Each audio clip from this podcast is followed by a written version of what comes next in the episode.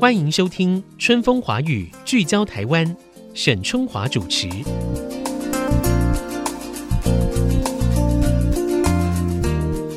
Hello，大家好，欢迎收听 IC 之音的春风华语聚焦台湾。今天呢，在节目当中呢，我们要来谈谈台湾引以为荣的半导体产业跟科技的产业。我们知道，其实台湾半导体的产业呢，持续保持这个 IC 制造全球第一，IC 设计举足轻重的地位。那么今年呢，就是二零一九年呢，台积电的专业晶圆代工的技术呢，领先全球，所以也使得这个台积电的市值屡创新高。也让我们国人与有荣焉。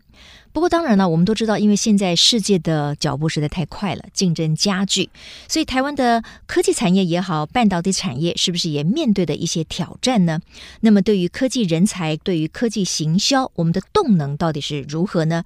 今天在节目当中，我们就特别为听众朋友邀请到了曾经担任 Motorola 跟 IBM 的副总裁，还有台积电全球业务及服务的资深副总，那么现任清华大学科技管理学院。荣誉讲座教授的金莲舫教授要跟我们来谈一谈台湾科技产业的行销和发展。金教授您好。主持人您好，常常在电视看到你，今天能够亲面看到您，非常高兴。非常谢谢金教授，我们也非常开心，也非常欢迎您来啊！因为我们知道呢，金教授啊，他是一位具有国际视野跟实务经验，而且是横跨产业跟行销的一个科技管理的专家。我想一开始啊，我们让听众可以多了解您一下，比如说您从大学在台湾清华大学嘛哈，然后一直到美国的哥伦比亚大学，从学士一直到硕士跟博士，其实。本来学的是核子工程，但是为什么后来会有这样的机缘转入了电脑业，再到半导体，而且负责的是科技行销呢？这个其实很多事情就是一个机遇，也有一个市场的需求。当我念完博士，开始第一个工作还是在核能产业工作，是。但是后来美国因为三里岛的事件，所以整个核能产业。前景并不是很好，嗯，所以我当时就觉得应该转行，开始就转到计算机行业。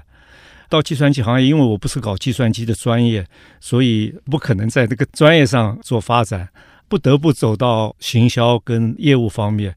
那另外一个也是我的观察，当时我到国外从学校离开开始工作的时候，到了大公司，我发觉一件事情，嗯。这些公司都是科技公司，是。但是我注意到，他们当到高层管理的 VP 这一段，大部分都不是搞技术的，嗯，大部分都是搞 sales marketing，甚至搞财务，对啊，或者是搞策略的。所以我就一直在心里就起了个疑问：为什么这些高科技公司高阶主管、呃、反而不是不是搞科技的，呃、反而是搞 sales marketing？、嗯、所以那时候我当然就对 sales marketing。产生了好奇，也产生了兴趣。对，通常我们台湾 sales marketing，我们就翻成是所谓的行销，跟业务。那一个华人，当时刚一个华人要去在美国啊做行销业务，在文化上、在语言上，当然都吃亏。嗯嗯。但后来有个机遇，就是我们公司那时候我在一家电脑公司 Control Data 工作，要在亚洲开拓市场，是，所以有个机会，我就一九八零年。就到日本去，开始在日本做 marketing 做行销。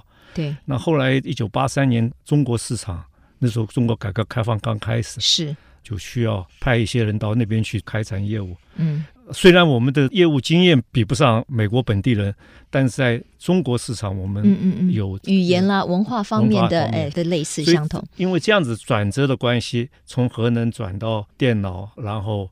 从技术转到行销跟业务，就是 leverage 一些我们特定的优势吧，就是要在这个亚洲市场一定有一定的优势嘛。嗯、所以其实我在国外工作，包括在摩托罗拉、IBM 工作，对，开始都是在亚太区。嗯嗯。那后来在 IBM 微电子部开始负责亚太区的这个营运跟业务。那、嗯、后来我的老板离开了 IBM。我就调回去负责 IBM 微电子部的全球的业务跟行销，嗯、然后就回到台湾加入台积电，也是负责全球的业务跟行销。行销，嗯、所以是一个必然非做的不可，因为这个我原来的行业前景不好，然后另外也碰到亚洲市场或者中国市场起来，是让我们这些人有这个机会，嗯嗯嗯，呃出来发挥我们自己的本来的一些长处。是，我觉得金教授的这一段经历，其实对于现在我们很多的年轻人哈是非常重要的。为什么呢？因为现在的不管说是产业的竞争，或者是科技的一个发展，它根本就已经跨越了国与国之间的疆界。也就是说，它是个全球的竞争。其实你都有很多不同的机会跟可能啊，我们就要去掌握。金教授，我知道就是说，因为您在台积电也服务过一段时间，而且在您负责行销跟 sales。这个过程当中，其实也带给台积电非常大的益助哈。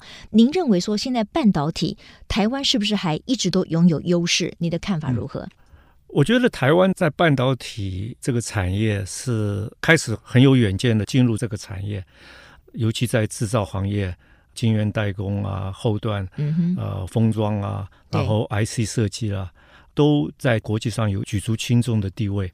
这个优势，我觉得还会存在。那我个人对半导体这个产业的前景，我是非常乐观的。为什么呢？你只要注意看啊，开始用半导体的可能是消费性电子产品，然后是 PC，几年前进入后 PC 时代，那就是 smartphone 啊。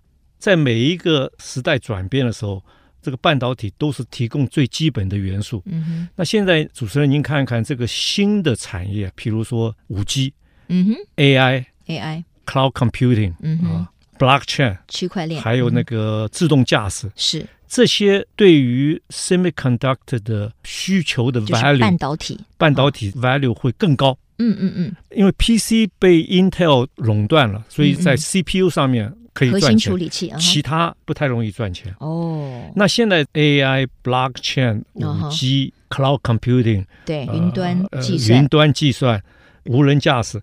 那这些新的领域对于半导体的需求都非常高，是，而且没有一个像 Intel 这样子的独霸的一个厂商，所以机会是很多的。嗯嗯嗯，啊，就是我们半导体的 value content 比 PC 时代要大，所以我是看好半导体的发展的趋势。嗯、另外一点，中美这个贸易纠纷呢，也对台湾的半导体呃科技产业带来一个新的机会。嗯，尤其大陆它是。我想他必须要找寻非美国的替代品，那这个是对台湾是一个很好的机会。假如我们能够掌握住，嗯嗯嗯。但是另外也有一定的挑战，技术上的挑战。我们讲这个摩尔定律会慢慢越来越难做，这个我们先撇开不谈。对。另外一个比较的挑战就是现在越来越多的系统公司自己在做芯片，比如说苹果开始在做芯片。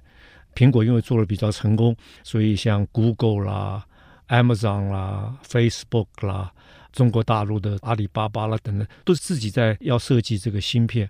要自己设计芯片的话，对 IC Design House 的产业可能会有一点冲击，所以有一些挑战，但也有一些机会。嗯，嗯，嗯，那总的来讲，我是看好这个半导体的前景。嗯，但是必须要做一定的改型。我觉得现在是一个。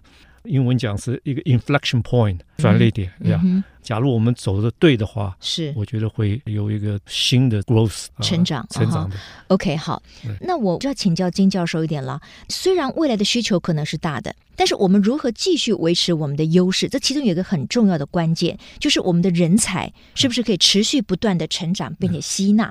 如果从这点来看的话，您个人也是乐观的吗？台湾的人才，人才这方面是有一些问题了。当然，第一个是少子化。对少子化的影响，我们现在新的年轻人这个越来越少了。嗯、对，但是从台湾的教育，尤其几个顶尖大学训练出来的专业人才，quality 是不差，嗯啊，水准不差，嗯。但是少子化的就是人数数人数少变少了。Uh-huh、另外一个问题呢，像刚才主持人讲到，我原来毕业以后就到美国去，原来我们当时。毕业最大的出路就到国外去嘛，嗯，留学，留学，啊、留学，然后在那边喝几年洋墨水，然后 在那边工作，在工作。啊哈，那过去在台湾半导体启蒙的时代，很多人才呢是从国外再回到回到台湾。啊哈，那这些人呢，在国外受过教育，拿到学位，然后工作起码有十年的经验。是，像张忠谋董事长有几十年的经验。嗯、对对。那现在的问题呢是，这批人就是台湾。毕业留学在美国或者在其他国家，在先进国家工作有一段时间，累积了国外企业的经验，也有一定的国际观。这些人越来越少了。是，因为台湾现在留学的人数比较少了，这造成了我觉得一个少子化本来这个来源就少了。嗯哼。另外一方面就是在国外台湾去的有经验的在国外企业做事的人才也越来越少了。嗯嗯嗯。我想造成我们可能将来应对半导体新的成长趋势的一个危机吧。那当然还有就是中国大陆在挖掘这个台湾的人才也是问题。嗯、对对对，所以这个问题一定要想办法解决。不过，我想各位听众可以同意，就是说，台湾的半导体产业，我们现在还是领先国际的。所以呢，这样就攸关了我们的人才培育啦、需求啊，还有相关的经济动能跟产值。所以，我们如果想要一直保有这个产业的优势的话，其实我们大家就需要不断的来关注，并且了解半导体或者是其他相关科技产业在台湾的发展和趋势。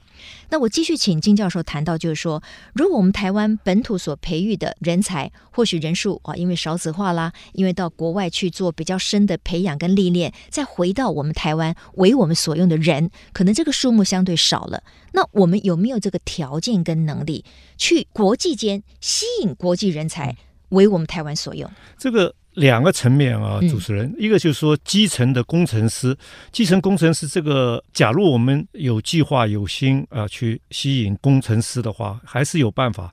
像台积电就有很多从印度来的工程师，嗯、这个有些滚雪球的效应，嗯、就是开始我们找从印度来的不好找，但是等有一定的 critical mass 的话，对对对，就会吸引更多人。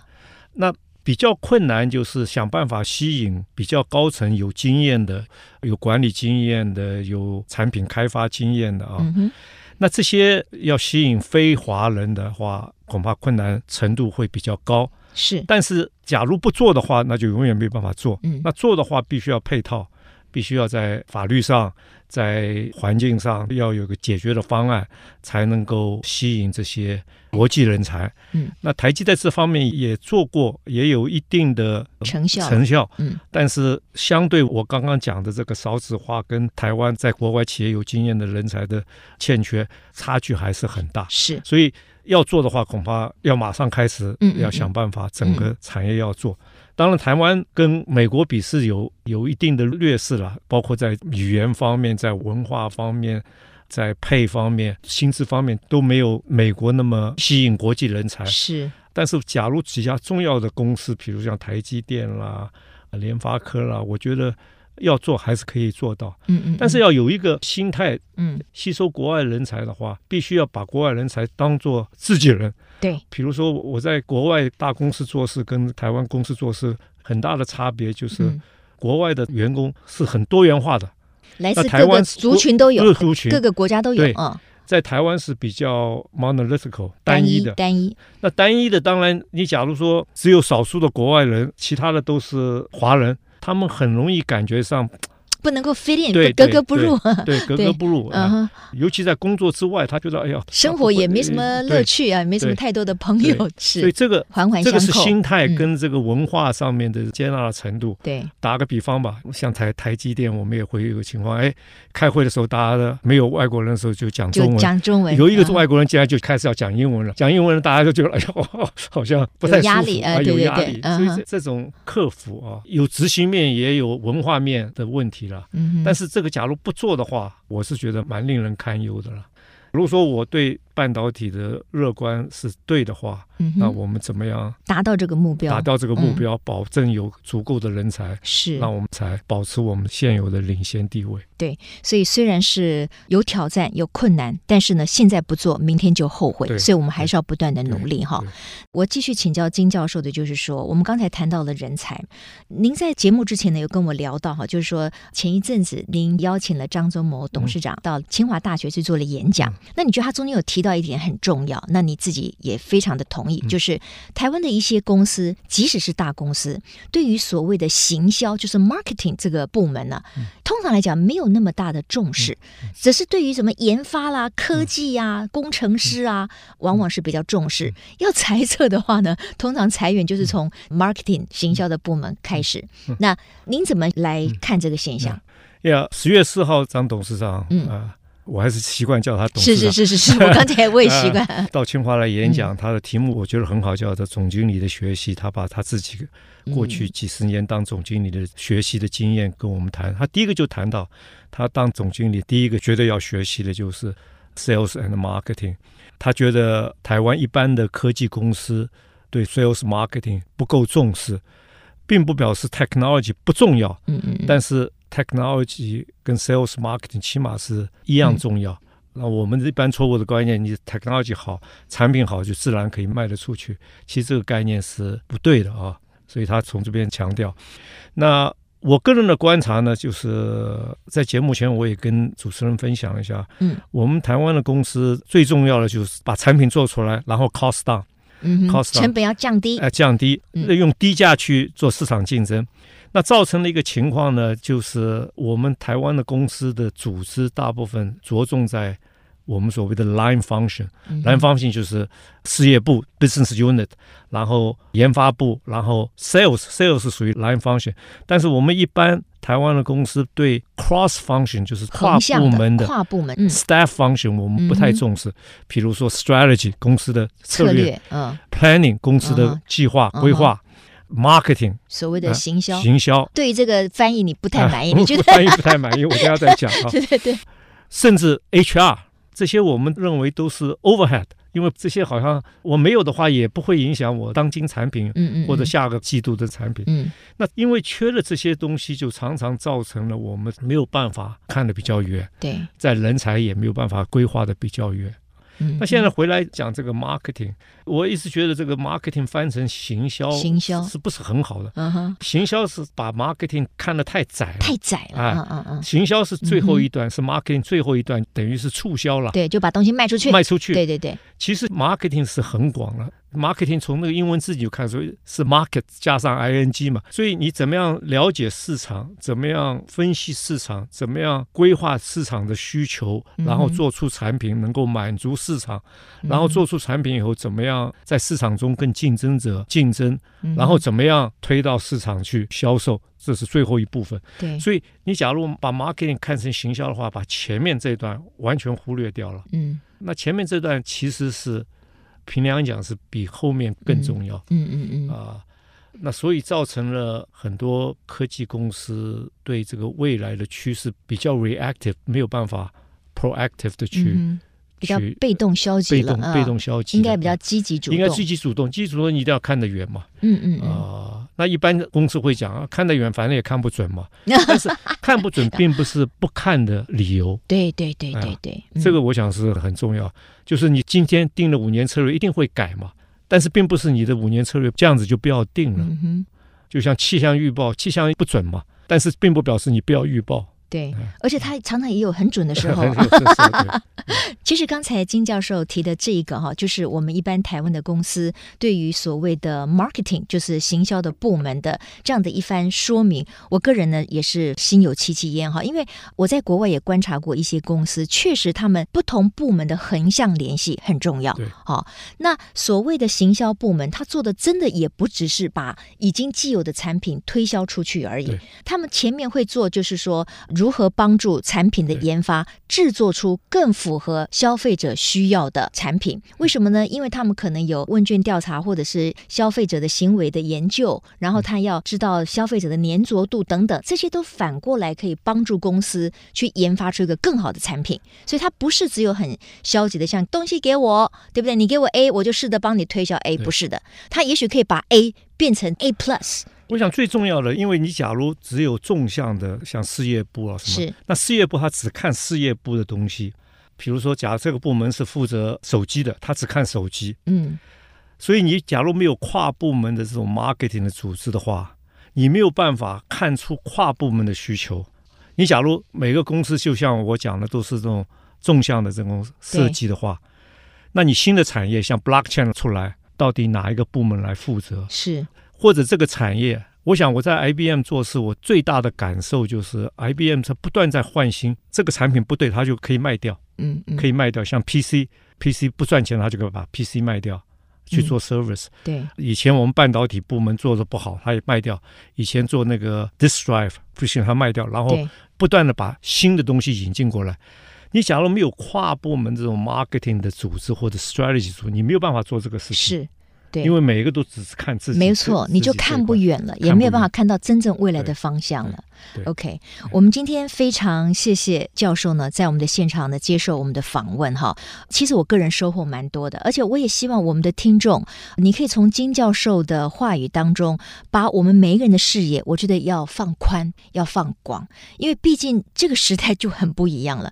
我觉得不管我们是在哪一个产业，或者是在哪一个年龄层，其实与时俱进，然后我们要懂得怎么样开拓我们的眼界很重要。所以刚才金教授提到了所谓对于行销的概念，我相信对于台湾的一些真的是高科技的，或者是大公司，或者是一般的中小企业来讲呢，都要有这样子的一个方向跟努力，未来的道路呢才能够越走越宽广。今天非常谢谢金莲访教授，谢谢您。好，谢谢主持人，也谢谢各位听众朋友的收听。